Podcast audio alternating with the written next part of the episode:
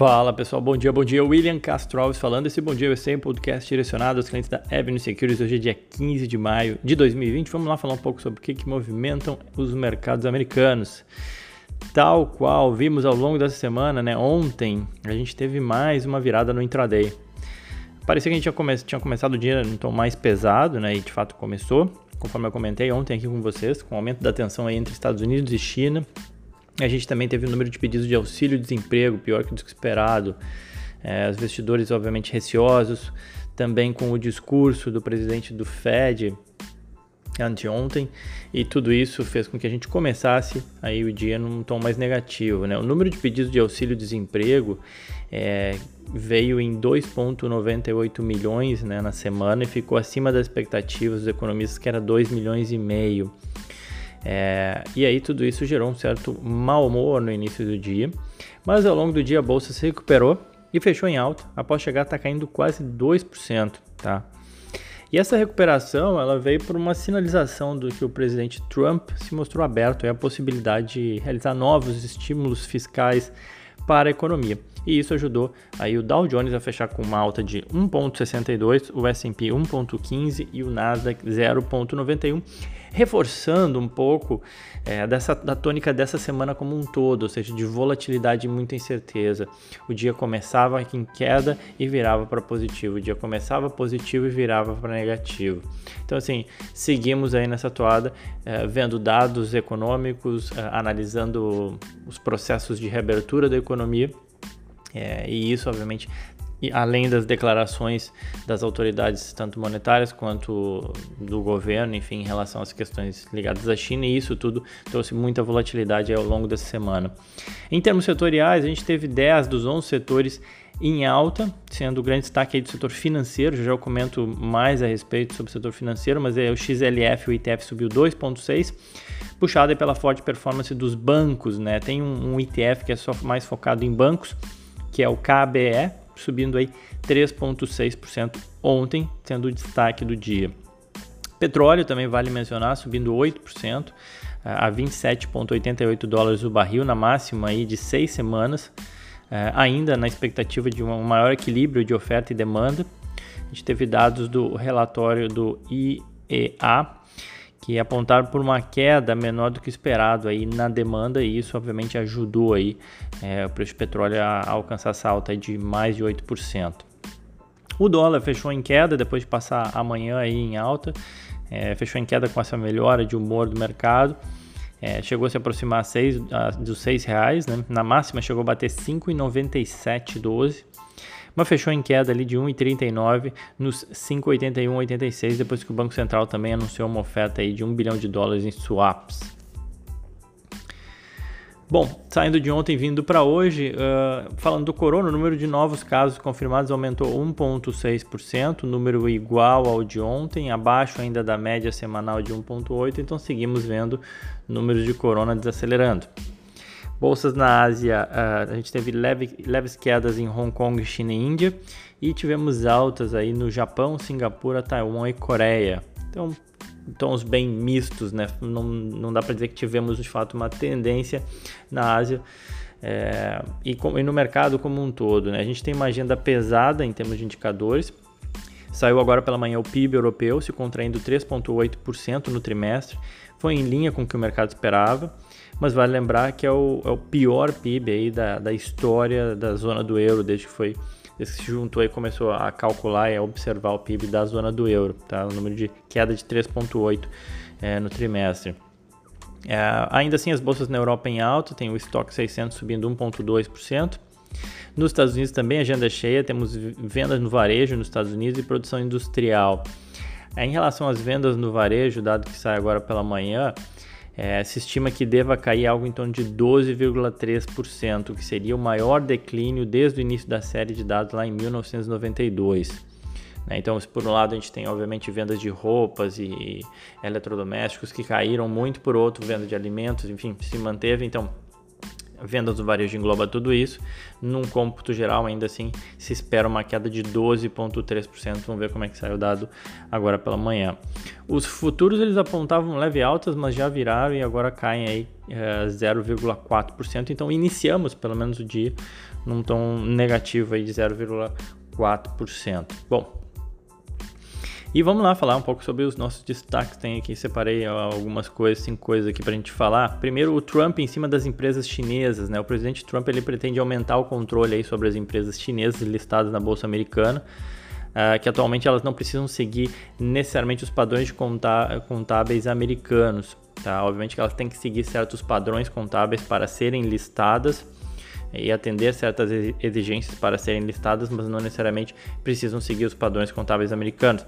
O problema é que nisso, obviamente, os Estados Unidos corre um, isso, obviamente, faz parte aí de uma tentativa dos Estados Unidos em é, um contraponto, enfim, ao corona, enfim, uma represália, enfim, a tudo isso que, que aconteceu e, e até mesmo a briga comercial entre os dois. O problema é que fazendo isso, né, aumentando o, o, escopo, aumentando a, o, o escrutínio, digamos assim, sobre a contabilidade chinesa, os Estados Unidos correm um risco aí das empresas simplesmente migrarem né, para outros mercados, como Londres, como praças como Londres e Hong Kong. É, é um risco, enfim. Na segunda-feira, a Casa Branca já havia ordenado que o fundo de aposentadoria do governo, o fundo de pensão do governo, desinvestisse cerca de 4 bilhões de dólares que tem participações de empresas chinesas. Também já foi outra um, notícia que vai no mesmo sentido, numa mesma direção de uma retaliação né, em, em relação às empresas chinesas. É, e a administração e o Congresso também estão estudando medidas adicionais aí contra Pequim. O Trump disse: I'm very disappointed in China. Enfim, veremos cenas desses próximos capítulos aí, agora impactando um pouco, a, a, eventualmente, as empresas que são listadas, as empresas chinesas que são listadas nos Estados Unidos. Seguindo, uh, o Goldman Sachs estaria comprando alguém? Bom, a matéria da Fox Business ontem trouxe especulações de que o Goldman Sachs, as ações subiram ontem 1,5%, código é GS, que o Goldman Sachs estaria de olho aí para aquisição de um banco comercial. Né? Diferentemente do JP Morgan, que anos atrás ele adquiriu o Chase e com isso passou também a ter uma operação comercial direta aos clientes, o Goldman ainda é um banco de investimento tradicional, sem uma operação comercial. E aí tem muitos que até criticam, inclusive, o JP Morgan cresceu muito e o Goldman Sachs ficou bem para trás, e isso dá para se ver no, no termos de valor de mercado, enfim, com o Goldman Sachs valendo algo em torno de 60 bi de dólares e o, e o JP Morgan mais de 200.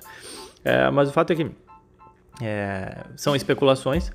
É, tem alguns possíveis candidatos aí a essa aquisição, o mercado começa a especular com isso, e aí tem alguns candidatos. O Wells Fargo ontem subiu 6,8%, WFC é o código. A PNC Financial subiu 1,1%, também seria outra possível candidato, código PNC. E a US Bank Corp, código é USB, é, USB, perdão, 5,8% de alta. É, para o Wells Fargo, seria uma forma de ajudar na reconstrução da imagem do banco depois daquele escândalo né, de contas falsas do, que aconteceu nos últimos anos. Custou a empresa aí bilhões em termos de multas e negócio, além da própria demissão do CEO, John Stumpf. E para a PNC, ela acabou de vender uma participação que ela tinha de 22% na BlackRock, então eu poderia estar à procura de um parceiro para novos negócios, disseram algumas fontes. Enfim, tem matéria lá da Fox Business, Goldman Sachs talvez comprando alguém, vai ter mais notícias aí, mais cenas de, ou novos capítulos dessa novela. Bom, seguindo, indo para o setor de cannabis, a Aurora Cannabis, a ACB, as ações saltaram ontem 14,5% e mais 18% agora no after. Né? A empresa divulgou resultados que animaram o mercado. Eles reportaram uma receita líquida de 78 milhões de dólares, que é um aumento de 18% em relação ao trimestre anterior, e ainda assim reportando um prejuízo de 46 milhões de dólares. É, os números mostraram um crescimento aí de 24% nas vendas do uso da, da cannabis recreacional, e de 13,5% de aumento nas vendas da cannabis medicinal. E eu acho que o importante é que os ganhos eles vieram mesmo com as restrições relacionadas ao corona, né? o que dificultou, dificultou obviamente, o processamento aí da, dos pedidos e, e, mesmo a compra, a execução das compras. Né? É, outro ponto, e eu acho que isso caiu no, no, no agrado, digamos assim, do mercado.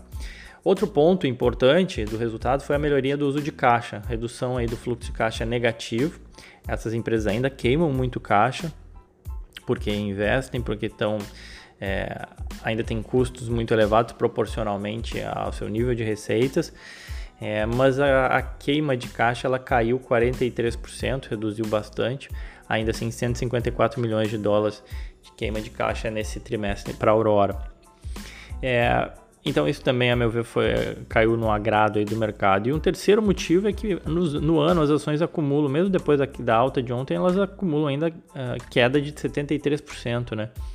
Então uma recuperação aí depois de fortes quedas.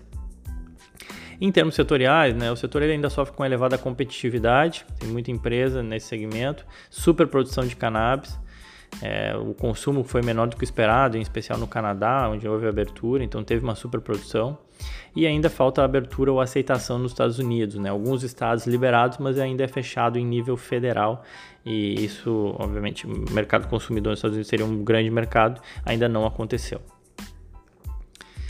Bom, seguindo, vamos para mais uma. A Dennis, código é D-E-N-N. O Dennis é uma franquia de restaurantes, né, com uma cara bem americana. Não sei quantos vocês já conhecem, mas enfim, pensa naqueles restaurantes que servem é, restaurante bem estilo americano que serve panqueca com bacon e, e, maple syrup no café da manhã, né?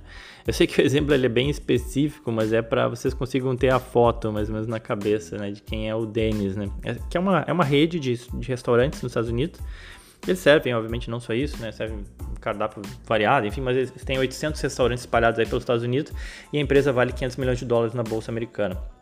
As ações subiram 14% ontem no after, depois que a empresa divulgou os números do primeiro trimestre. Dennis teve um lucro aí de 17 centavos por ação e receita de 97 milhões de dólares.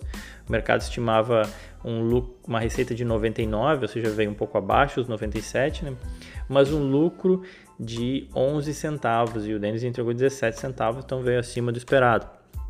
As vendas nas mesmas lojas da empresa também melhoraram, em especial aí nas últimas semanas de abril. E, e, os volumes de vendas fora da loja, ou seja, o drive-thru ou pick-up, né, ou seja, que tu vai lá e retira o teu produto, eles dobraram de fevereiro a abril, mostrando que a empresa conseguiu aí, é, de alguma forma, pelo menos, é, burlar o, o corona, né?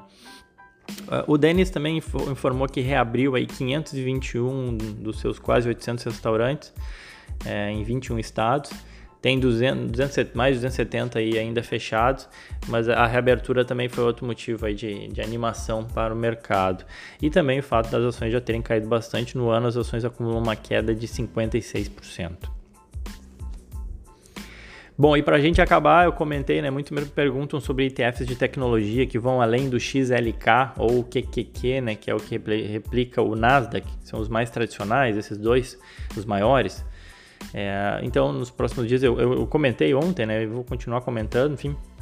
Eu, ontem eu falei do XT, né? Que são tecnologias exponenciais, e hoje eu vou falar do First Trust Dow Jones Internet Index. Internet Index, né? Seria a forma mais simples de lembrar. O código dele é o FDN. Tá? Uh, o foco desse ETF é investir em empresas que têm pelo menos 50% das suas receitas derivadas da internet. E aí, com isso, ele tem participações que consistem em empresas que são, estão envolvidas, obviamente, numa ampla variedade de negócios. Né? É uma carteira aí com 42 ativos, sendo que as maiores participações são empresas bem conhecidas. Né? É, as cinco maiores são Amazon, Facebook, PayPal, Netflix e Salesforce. Então eles representam aí cerca de 30% da, da carteira do ETF, tá? Desse F, do FDN, ETF. Essas cinco empresas representam 30% da carteira. Mas eles têm ainda outras empresas, como é o caso do Google, eBay, Snapchat, Twitter. Tem uma carteira aí de mais de 40 ativos. Eles têm mais de 7 bilhões de sobre ativos em gestão, né? E uma taxa de administração de 0,52% no ano aí sobe 9%. É mais uma alternativa aí para quem gosta de investimento em tecnologia, esse mais focado aí, como eu falei, em empresas que têm a sua receita derivando aí da internet, tá bom? Bom, pessoal, quem quiser pode me seguir no Twitter ou Instagram, Will Castro Alves, onde eu comento mais sobre o mercado americano. Desejo a todos aí um ótimo dia, excelente final de semana. Voltamos na segunda. Aquele abraço.